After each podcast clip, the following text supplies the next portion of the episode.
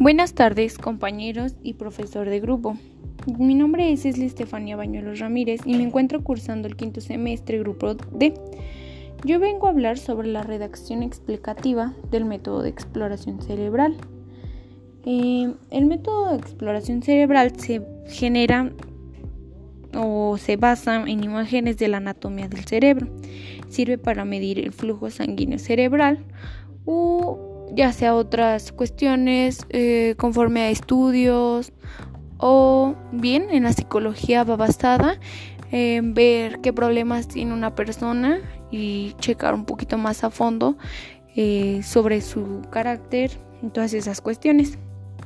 Este, los avances de las neurociencias yo te tengo tres ejemplos, que es grabar los sueños, manipular los sueños y mejorar habilidades cognitivas.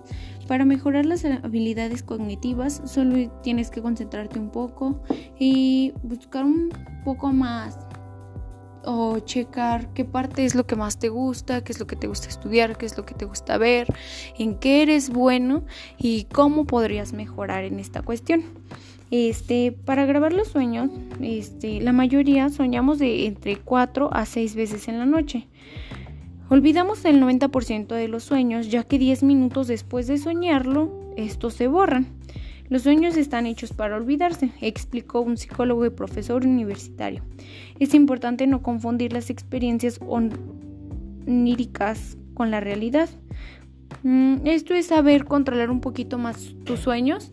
Este, por ejemplo, si estás soñando con tus miedos, poder enfrentar un poquito más o si no los puedes enfrentar en persona, poder enfrentarlos en tus sueños, poder mejorarlos y saber qué puedes hacer para que eso no te siga dando mucho miedo. Es vital que soñemos y nos recordemos. Bueno, yo me despido. Esto fue todo por el día de hoy. Mi nombre es, es Estefanía y te agradezco mucho que escuches este programa.